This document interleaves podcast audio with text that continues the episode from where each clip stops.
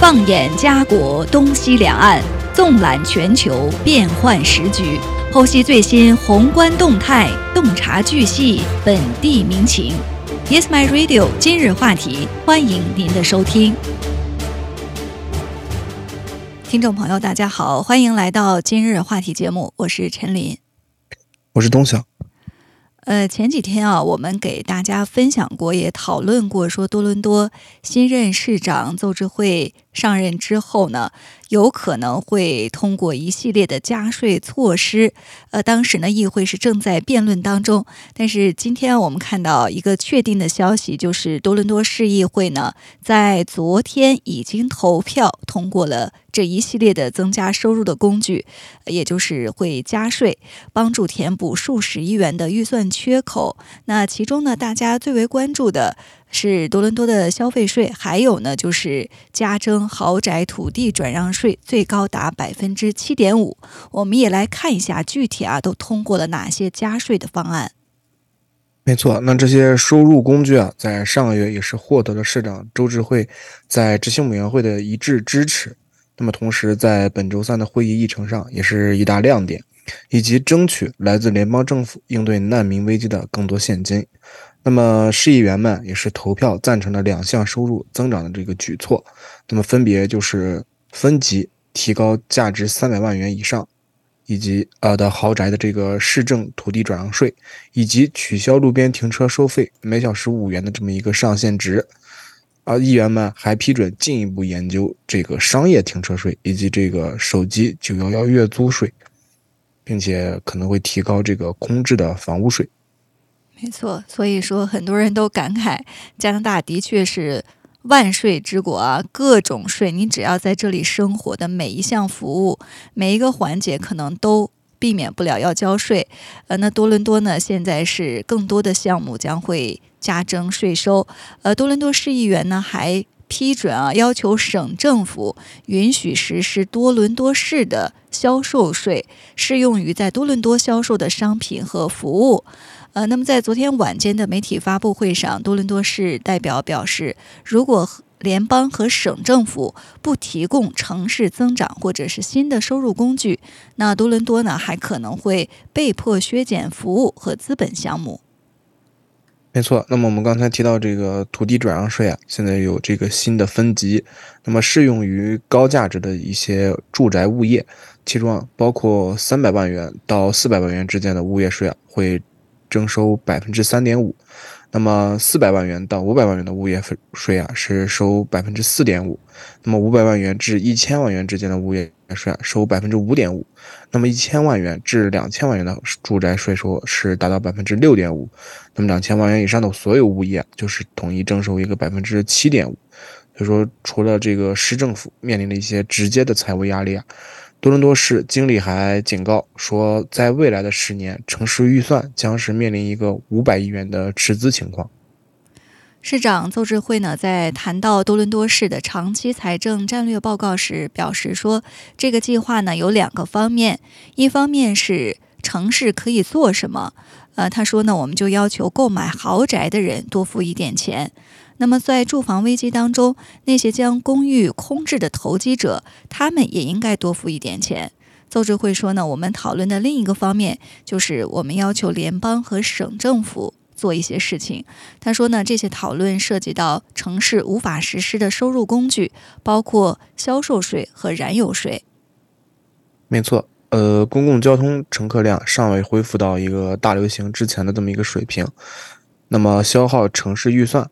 运营预算的主要原因啊，呃，还有更高的一个通货膨胀率和住房成本，并且市政府的官员也警告说，目前正在考虑任何收入工具都不足以使城市摆脱一个财务赤字的情况。那么，庇护系统可能在年底前接纳多达四千五百名难民。那么，周志会市长也是表示说，今天在市议会面前啊，有三个项目。一个就是关于难民的，那么第二个就是关于我们刚才说的住房的，第三个就是关于长期财政计划，而且这三者都是相互关联的。那么向市议员做报告的时候啊，市经理保罗也是概述了多伦多的庇护系统中住人数量的一个巨大增加，这其中啊也包括了难民和难民申请人的涌入。他表示说，在最近的两年时间里，我们的庇护系统难民和难民申请人从五百三十七人增加到了三千三百多人。尽管由于二零二一年的夏季关闭了边界，增加并不令人惊讶，但是啊，目前对于庇护系统的需求水平是前所未有的。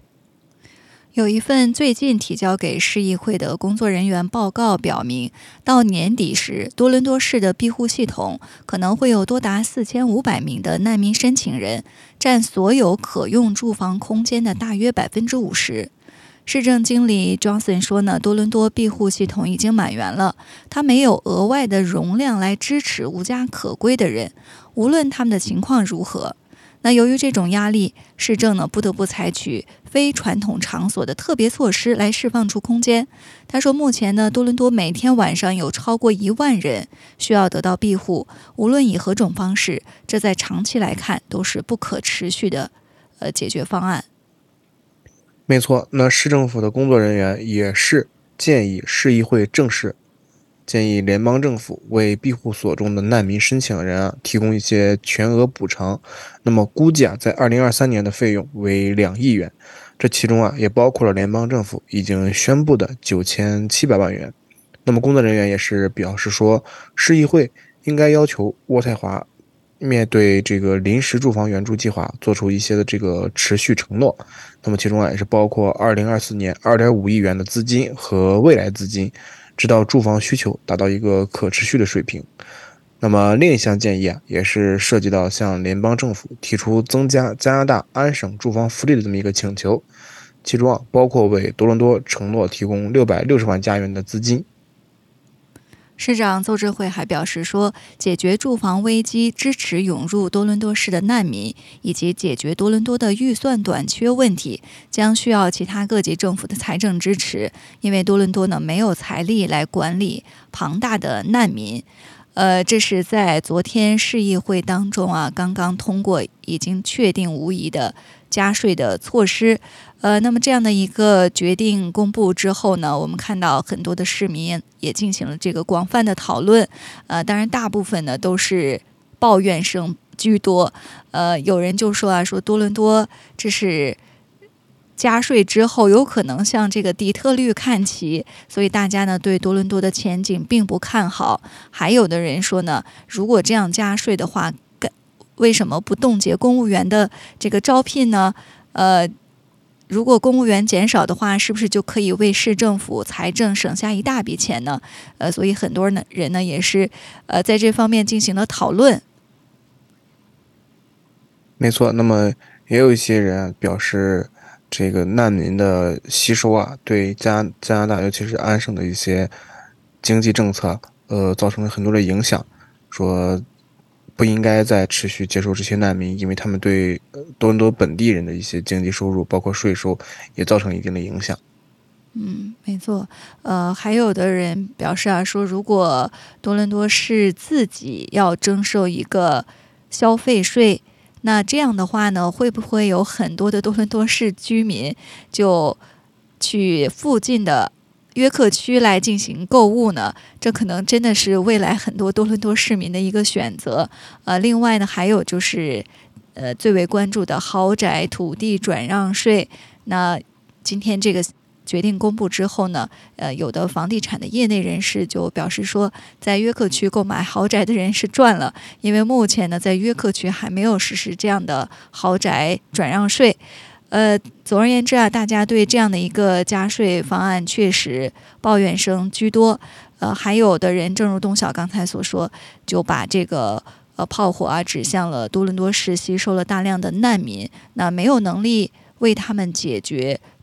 住宿的问题，所以现在呢也造也造成了多伦多难民安置的一个危机。呃，正。刚才我们看到这个多伦多市长邹智慧，他也表示说，要解决这样的一个问题，必须需要各级政府的协助，包括联邦政府和省政府。多伦多自己是没有能力来化解这样的一个危机的。那我们其实在此前啊，上呃，在七月份，呃，我们看到这个加拿大的移民部长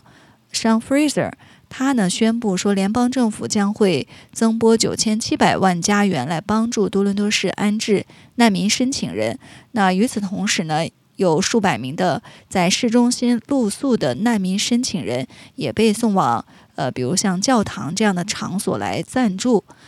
那移民部长宣布的这笔拨款呢，是联邦政府。临时住房援助计划的一部分，这个计划总额呢是二点一二亿加元，目的呢就是向省市政府提供资金，用于支付难民申请者的临时住房费用。没错，根据多伦多市政府的一个统计啊，向该市收容所系统求助的一些难民和难民申请人，在过去的二十个月里也是增加了百分之五百，所以自从六月初开始，各收容中心已经住满。只能把新来的人转到联邦政府的一些相关项目当中，但是啊，由于有些人的避难避难申请尚未被接受，他们也无法获得联邦政府的帮助。那么一个多月以来，有数百人在市中心露宿街头。那么多伦多的收容系统在大部分夜晚都会被住满。市政府的人员也是说，在依赖该系统的九千多人中啊，大约三分之一是难民申请人。那么，市长周世慧也是说，联邦政府的拨款是值得欢迎的第一步，可以暂时的缓解危机，但是不足以解决目前多伦多市和大多地区面临的一个难民涌入问题。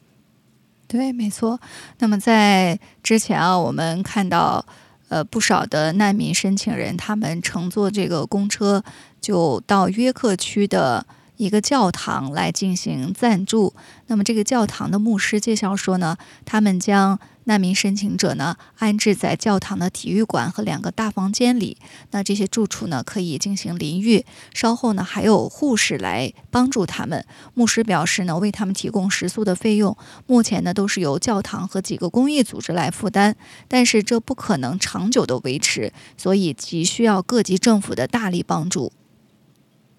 没错，到目前为止啊，多伦多市已经为安置难民申请人耗资了1.57亿加元。那么市长周志辉啊，也是要求联邦政府报销这笔费用。那这个要求得到了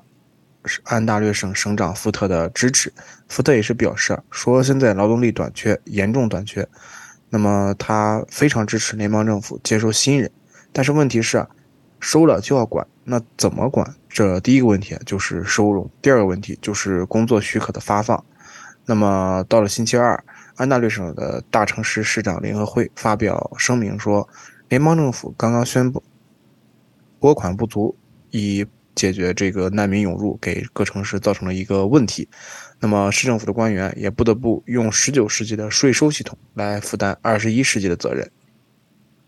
加拿大总理办公室呢，也在此前表示说，呃，总理特鲁多呢已经和多伦多市长邹智慧进行了会面，呃，同意加强合作来改善多伦多市的这个住房的供应，还有难民安置的问题。呃，确实说到这些问题啊，大家也能够感受到，呃，多伦多，呃，以至整个加拿大呢，目前各种的危机和经济的问题呢，也是不断的涌现。呃，其实今天我也是。早上看到有朋友圈转发一个视频，呃，就是呃，其实是调侃目前加拿大的一种状况，就是欢迎加拿大，但是呢，里面列数了很多的问题，说如果你想找这个不可负担的房屋，那么就来加拿大；还有呢，就是如果你愿意为一个 bedroom 的房间支付每个月两千七百块钱的租金，那么你也可以来加拿大；还有呢，就是生活成本高涨、通胀。数字过高等等，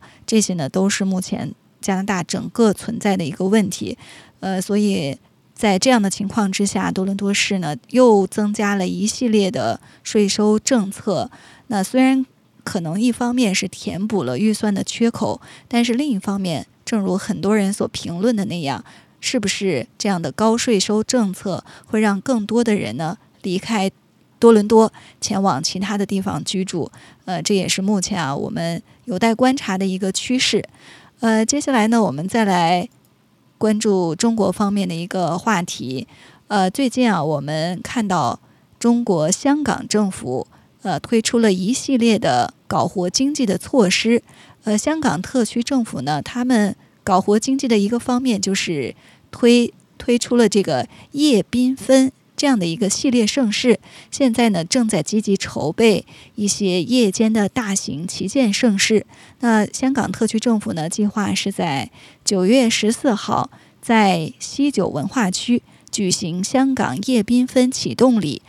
那未来几个月呢，还会举办一系列夜夜间的大型活动，让香港的晚上呢火起来、动起来。没错，那么香港旅游局发展发展局也是在六月六号的时候表示，说未来的数月会全力举办一连串的晚间举行的一个大型活动，那么营造全程共享欢乐和热闹的一个节庆气氛。其中啊，包括十月份在中环海滨的实体版美酒佳肴巡礼，那么十一月的香港缤纷冬日巡礼，以及伴有维多利亚港。烟花汇演的除夕，香港悼年跨年倒数。那么即将到来的中秋节啊，湾仔海滨还将启动周末夜市。香港民建联立法会议员也是表示说啊，不止中秋前后，那么今年年底至明年都会陆续分阶段推出更多的活动，用此来鼓励更多的商界和民间的参与。嗯，我们看看啊，很快就要推出的这一系列夜缤纷的。盛世活动，呃，离距离最近的呢就是中秋，还有就是国庆期间的活动。那香港餐饮联合委协会的会长黄家和呢，他透露说。呃，湾仔海滨夜市呢，将在中秋节开始，逢周末或者说每月指定的星期呢，连续举办，争取设立六十到七十个摊档，同时呢，开设美食区及手信区，现场呢还会有文化和音乐表演。他说呢，正通过商会邀请饮食业界参与，初步计划呢会豁免摊档的租金。目前业界反应呢也是非常正面的。另外呢，就是到。这个呃中秋和国庆节的档期，香港多个商场呢也会延长营业时间。呃，比如说新地旗下多区商场呢将营业至凌晨十二点，还设置了晚间免费停车优惠。恒基地产及太古地产也宣布在旗下商场呢推出一系列的夜间优惠以及活动。没错，在今年十月一啊，也就是国庆期间，那么香港还会再次举办。国庆烟花汇演，那么这也是时隔五年，维多利亚港再次呈现一个多姿多彩的璀璨之夜。那么香港旅游局也也是表示说，相信本地会推出一些以烟花汇演为主的游船团，那么吸引包括大湾区在内的一些游客。那么业内人士也是继续表示说，十一国庆放烟花可以为餐饮以及酒店业带来最少。两至三成的一个生意额的增长，表示说，在以往的烟花汇演当中啊，有四十到五十万人观看，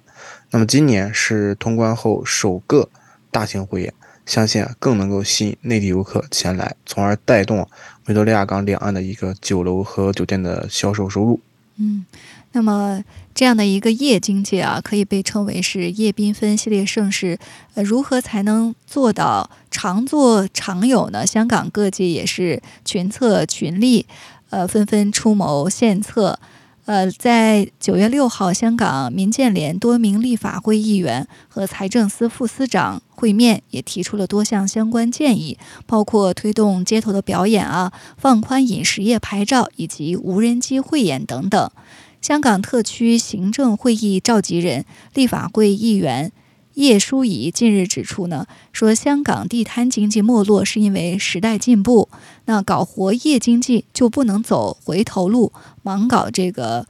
呃香港的那种早期夜市，呃。多卖几串鱼蛋啊，对推动整体经济呢没有大的帮助。呃，他说呢，香港必须要追求高质量的发展。他建议香港呢可以多多邀请国际歌星和内地顶流来香港搞演唱会、见面会，这样呢才能带旺市面和周边的活动。没错，作为不夜城来说，疫情前的香港夜生活可谓是多姿多彩。那么不少内地游客也是纷纷慕名而来。那么如何吸引内地游客，搞活香港夜经济，也是目前各界所关注的一个关注点。那么根据特区政府财政司司长陈茂波日前发表了一个随笔当中啊，表示说，踏入下半年以来，香港旅游业的复苏有着一个明显的加快趋势。那么在七月份，内地访港游客数量已经恢复至了疫情前七成左右。他还表示啊，说旅发局的调查显示，那么内地的游客消费习惯也是有所改变，以购物为主，要目的是消费的比所占的这个比例啊，也是比疫情前下降了不少。那么不少游客也是，特别是一些年轻游客群体。来到香港旅游的目的，更多是为了参与文化艺术和展览活动，或者是观行观赏一些这个大型的演唱会。那么，根据相关的调查显示啊，香港计划推出的一个连串的夜间大型活动，或许会对内地游客啊，尤其是粤港澳大湾区的一些客源，具备相当大的一个吸引力。那么，网商银行小微观察站近日公布了一个小微业经济新趋势的。当中显示说，小微商家夜间营收保持高速增长的同时，正在以夜食，也就是夜宵啊为起点，向夜购、夜娱全面发展。那么其中啊，广东省的夜购生意最为发达，在全国夜间购物总额占全天比例最高的二十个城市里，广东省就有广州、深圳、佛山、东莞、湛江、汕头。潮州、珠海等八个城市入围。那业内人士表示呢，说香港推动夜经济呢，并非短时间就可达成，预计会逐步加入新的元素，希望能够举办多元化的活动，吸引本地人留在香港消费，同时呢，吸引海外和内地的旅客。香港中华厂商联合会近日也发布报告说，建议特区政府呢制定长远发展蓝图，针对人手短缺、服务质量、科技应用等，寻求解决方案，为夜间的商户呢塑造有利的营商环境。呃，确实啊，现在在全球经济疫情后逐步恢复的这样的一个情况下，那各地各国呃一些城市呢也是陆续推出了自己的经济。呃，搞活经济的这个招数，呃，我们知道香港呢过去被称为不夜城，越到夜间越热闹。但是经历了三年的疫情之后呢，夜间的经济活力减少，商场呢也很少有开放至深夜的，所以。香港特区政府呢，最近提出要搞活香港的夜经济，可以说呢，一时激起千层浪，引起了社会热烈的讨论。呃，当然，不少的商界和饮食零售业的人士呢，是纷纷表示支持，但是也有人质疑啊，说如何具体落实，以免雷声大雨点小，最后草草收场。呃，这样的一个问题呢，也成为各界关注的焦点。那去过香港的听众朋友，相信一定一定对香港的一些景区啊，或者是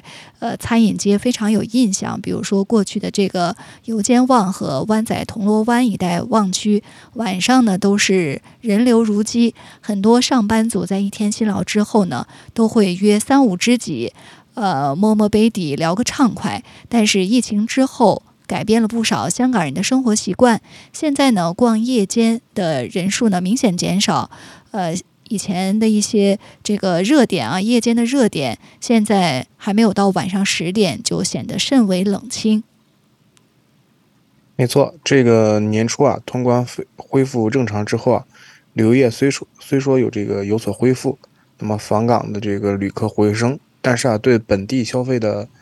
势道和刺激。并没有达到相反的一个预期，反而香港人北上消费成为一个风潮。那么，也是有业内人士分析啊，说香港的这个夜市由热变冷，主要也是因为疫情改变了市民的一个生活模式。那么，网购外卖也是大行其道，现在大家都是作为经常使用的一个消费模式，那么减少了市民夜间外出的一个消费欲望。其次啊，香港的这个地方租金是比较贵的，那么人力成本也是比较贵的，所以啊，夜市消费服务啊没有竞争力，难以吸引消费者和游客。此外，香港作为一个国际城市，对环境卫生和食品安全有着一个比较高的要求，那么法律规定啊也是比较严格，限制了一个业内的发展，影响经营的一个欲望，所以啊。这个香港晚上世道冷清，庙街等传统夜市没有恢复昔日的风光。反观临近香港的一些深圳盐田、龙华等夜市，却搞得有声有色。尤其是在周末的时候，更是吸引了不少香港的市民北上进行一个消费。那么为何会有这种差别？也是值得香港来深思。嗯，没错。所以现在重新来恢复夜经济，呃，这样的一个话题呢，也是持续的引发了讨论。刚刚我们也提到啊，说各界纷纷这个出谋献策，呃，大家呢，呃，都提出了这个具体的方案，比如说从这个选址啊、规划、特色管理，还有整体效应等方面呢，呃，都提出了一些非常好的建议。比如说这个激活启德邮轮码头和。观塘海滨花园长廊来带动整个九龙东搞旺夜经济，呃，还有的人呢建议说夜市要有特色和多元化，所以建议呢加入看相这样的独特体验，吸引市民及游客。另外呢，还有人建议可以考虑在西九区或者是会展呢，对，呃，这个设一些特色的夜市，加入一些表演，让。年轻人呢做艺术演出，也可以出售一些本地特色的小吃，比如说龙须糖啊、鱼蛋等等。呃，可以说呢，大家也是呃纷纷的出谋划策，希望呢再次重振香港的夜经济。没错，这个像刚才提到的西九文化区啊，也是管理人员之后有。表示说，为了响应一个特区政府能够推动这个夜间经济，那么西九也是正在研究如何在区内运用地方营造策略，那么在夜间啊提供一个优质的表演艺术以及各种各样的文化艺术节目，那么搭配一些丰富多元的餐饮设施，充分发挥西九完善且独特的一个文化基建优势，这也就能够提升西九夜间的活力，吸引更多的本地观众和游客到访西九。那么西九也是会尽快向政府提交建议啊，说以及这个政府相关部门协调的这么一个事项，并且与政府商讨如何落实有关计划。确实啊，从这些方面来看，那么由于香港人手和租金等成本的这么一个上升，加上疫情之后生活习惯的改变，要搞活香港这个夜间经济啊，并不是十分简单的一个问题。那么也是有。业间业内人士啊分析指出，说这是这个事情啊，也是涉及众多政策局，很多政策要拆墙松绑和配合。那么举个例子来说啊，比如说早前的亚洲泼水音乐节，那么在这个时候啊，临时的酒牌只批准卖酒到晚上的六点半，后来经过立法会议员的协助以及多方的交涉，才可以获得一个延长至晚上九。九点的这么一个临时酒牌，但是啊，仍然需要遵守多项附加条件，所以也是有业内人士表示啊，说晚上九点之后禁止销售酒精饮品，这将大大降低了入场人士的一个兴致。那么当局若继续采取相关的一个政策，久而久之会令香港的夜生活失去原本的色彩。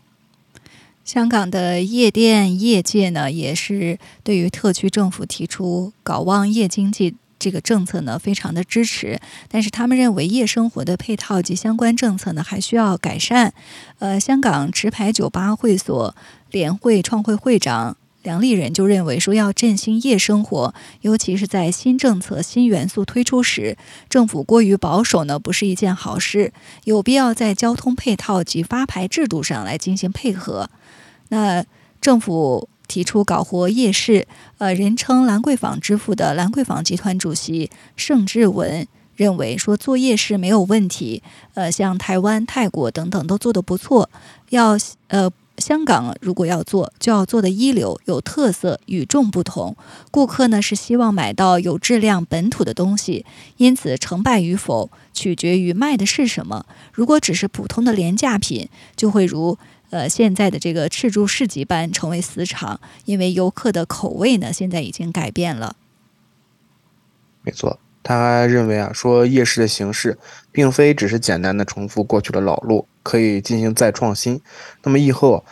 内地地方政府为了加快振兴经济，纷纷重启夜市、摆地摊等营商模式，并且在管理手段上也是大为进步，夜市的经营啊，也是十分的规范规范。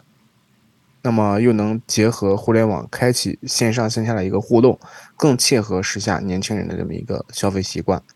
所以每当政府要推出一些规划政策的时候啊，总有一部分人会酸言酸语，并且大条道理保出搬出一些这个市场主导这样的教条主义。但是啊，这个这种思维明显已经落后。要促进经济的发展，政府统筹和规划还是扮演着很重要的带头作用。所以说，正所谓政府可以搭好戏栏，那么让这个商家上场表演，才可以带来更多的人流。如果一味的消除和消极抵触，那么只会形成一些失败主义。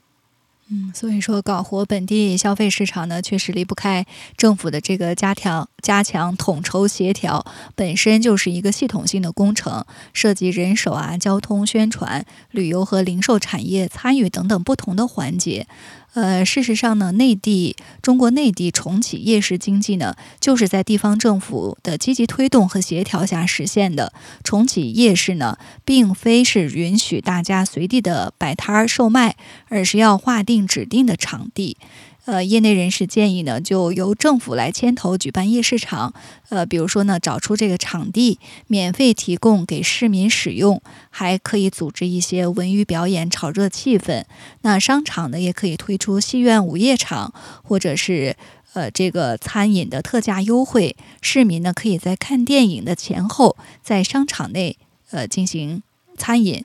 呃，私人发展商呢，也可以考虑延长个别商场营业至午夜或者是更晚的时间，让作息时间不同的市民深夜下班之后呢，都有地方可以消遣消费。所以说呢，他建议啊，夜市的成功呢，必须是各方面合力的体现。那根据中国旅游研究院近期发布的一份报告。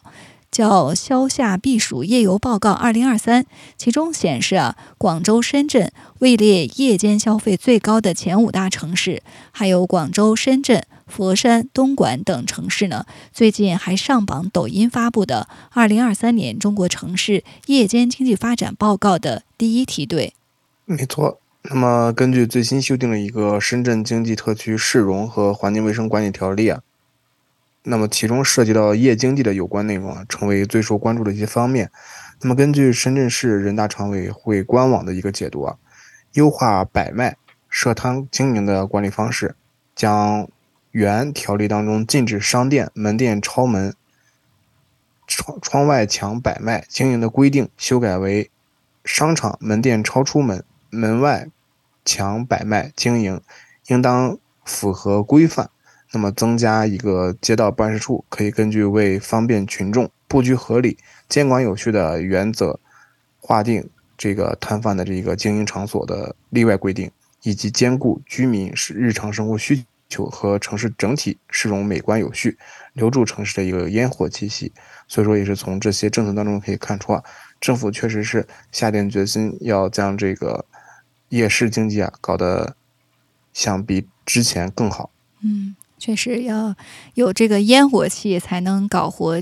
夜经济，呃，这样的一个这是个关键，呃，所以夜市呢也应该更加的平民化，呃，那今天呢，确实我们分享的这个话题呢，之间其实这样一对比，还是多少有些联系的。那联想到多伦多目前呢，为了这个填补预算的赤字，增加了一系列的税收，那很多人其实也都在抱怨说，为什么政府？呃，没有从另外一方面出台一些经济刺激的政策，反而是通过加税，呃，来填补这个缺口。这有可能呢，会造成一些呃商家呢，或者是居民的一些外流。那反观香港呢，它现在出台的这个夜市经济，有望呢重新带火香港的经济。我们也来继续的关注。呃，这方面的一些动态。那今天的今日话题呢，到这里就结束了。非常感谢大家的收听，下期节目再见。